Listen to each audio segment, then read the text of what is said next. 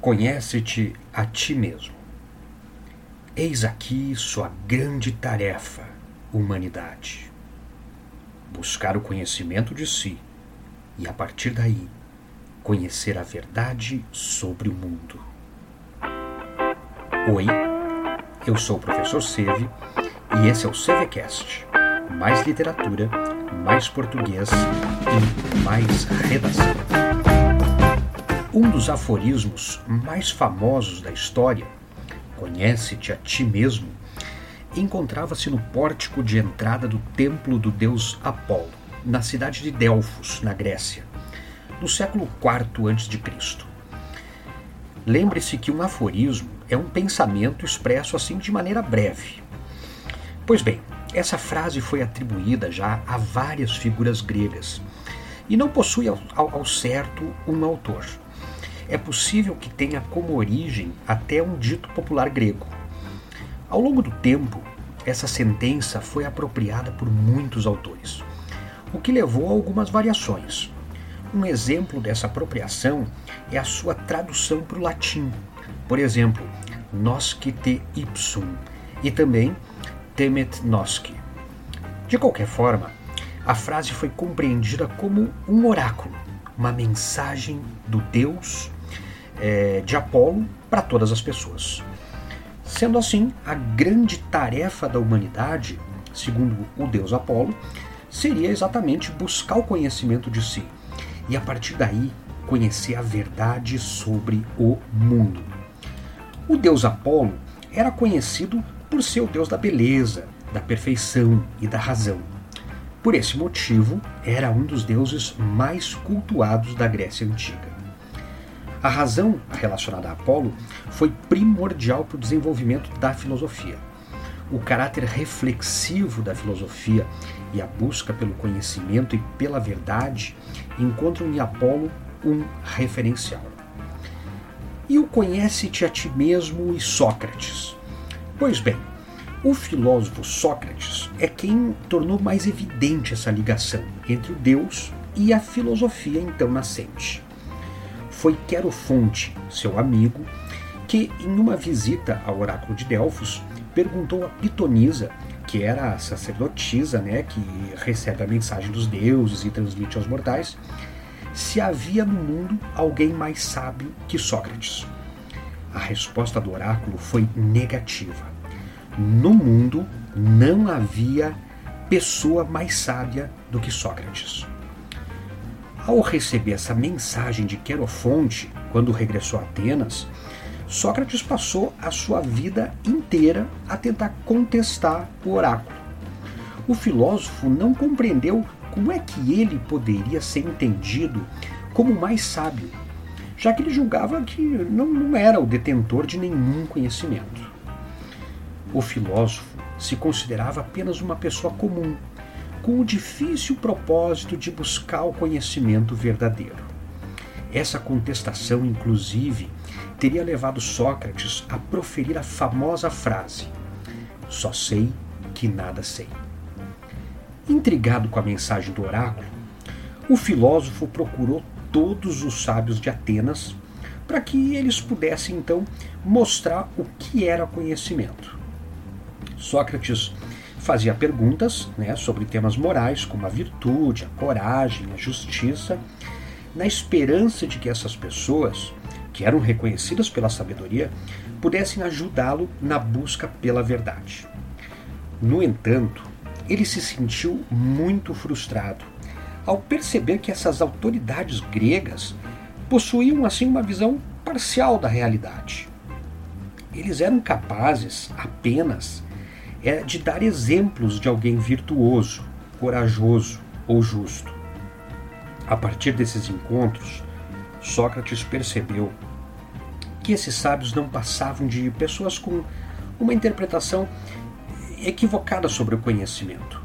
Eram pessoas repletas de preconceitos e falsas certezas.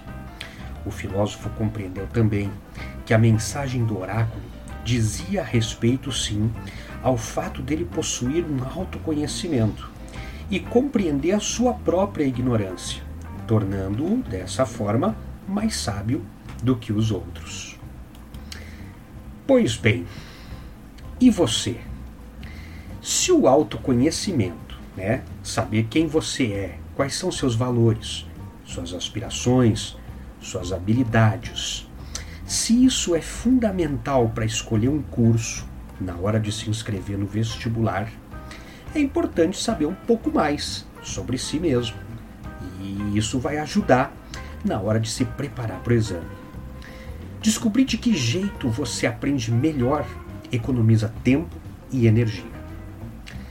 Você já percebeu como algumas pessoas fixam melhor a matéria desenhando esquemas, por exemplo? Que uh, tem aqueles que precisam ler tudo em voz alta, tem outros que vão direto resolver os exercícios para só depois consultar a matéria. É claro que a gente não aprende de um só jeito, né? mas conhecer as preferências do teu cérebro ajuda a escolher, por exemplo, entre começar a estudar literatura fazendo uma ficha de resumo ou até atacando direto um simulado. Muito bem, algumas dicas. Faça um reconhecimento do terreno. Olha só, uma boa maneira de se preparar para o vestibular na, na faculdade dos seus sonhos é saber onde você está pisando. E a melhor maneira de fazer isso é analisar as questões dos anos anteriores de todas as matérias. Procure cadernos de prova, gabaritos, assim tenta os últimos três anos, por exemplo. Normalmente eles são publicados no próprio site da universidade, né, na seção de vestibular. Com os cadernos de prova em mãos, reproduza a mesma situação de cada um dos dias da prova. Não faça mais de uma prova por dia. Né? Reserve tempo exigido para a resolução das questões. Tranque-se num quarto com água, pega um lanche e use apenas o material permitido na hora da prova. Assim, você vai fazer o seu próprio simulado. Depois de resolver tudo, confira o gabarito, anote o que tem dificuldade, reforce essa matéria e não descanse enquanto não compreender aquilo que não acertou. Faça o mesmo com as demais provas dos anos anteriores. Após conferir as questões e a sua pontuação, com a cabeça fresca já, analise o tipo de questão. Se tem alguma pegadinha, alguma armadilha e qual é a proporção de questões fáceis, médias e difíceis, por exemplo. Isso, claro, não garante que você é, vai adivinhar como vai ser a próxima prova, mas pelo menos vai deixar você muito mais tranquilo e preparado para o que está por vir. Outra, fique um pouco offline. Na hora da prova, você não vai usar o celular, né? é impossível, não pode usar o celular, nem o computador, nem a calculadora, nem qualquer tipo de ajuda. Na sua rotina de estudos, inclua alguns momentos completamente desligados de aparelhos eletrônicos, internet, redes sociais, música, celular, calculadora. Além de ajudar na concentração e fazer com que os viciados não passem mal na hora da prova, por não, é, não poderem usar o celular, resolver as questões sozinho treina o raciocínio e a agilidade, que são qualidades importantíssimas para quem quer passar no vestibular. Ou você quer perder minutos preciosos da prova de matemática porque não está acostumado a fazer contas de dividir multiplicar sem a calculadora do lado. Não dá, né? Mais uma dica: troque a procrastinação pelo foco. Deixar para a última hora é um verdadeiro tiro no pé para o vestibulando.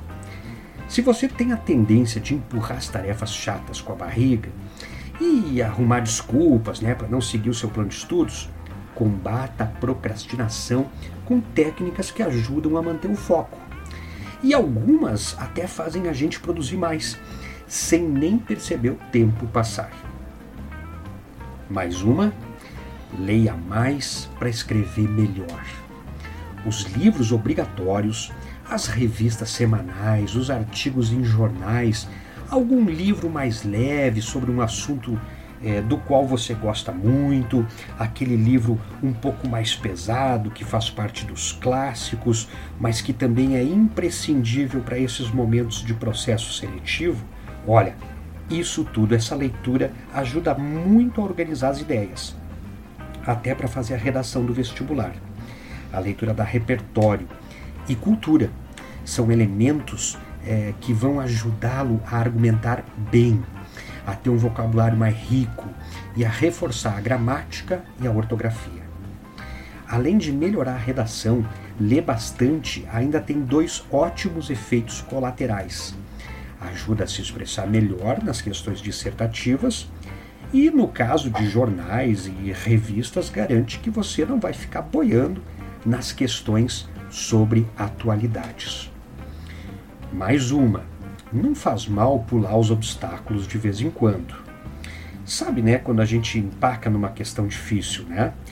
Olha só, em vez de ficar remoendo e se desgastando para chegar à solução, às vezes o melhor mesmo é deixar o problema de lado um pouquinho, dar um tempo, fazer outras coisas ou estudar outras matérias e voltar, assim, tipo um ou dois dias depois, com a cabeça mais fresca, para aquela questão. O mesmo vale para o dia da prova do vestibular. Encontrou uma questão muito difícil? Vai para a seguinte, pula.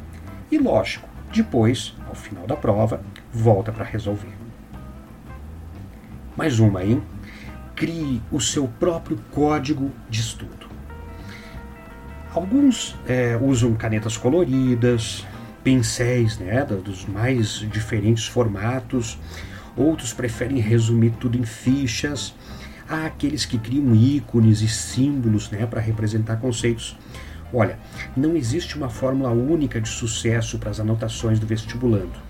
O ideal mesmo é descobrir o que funciona para ajudar você a memorizar, a compreender, a interpretar, a analisar e a absorver o conteúdo.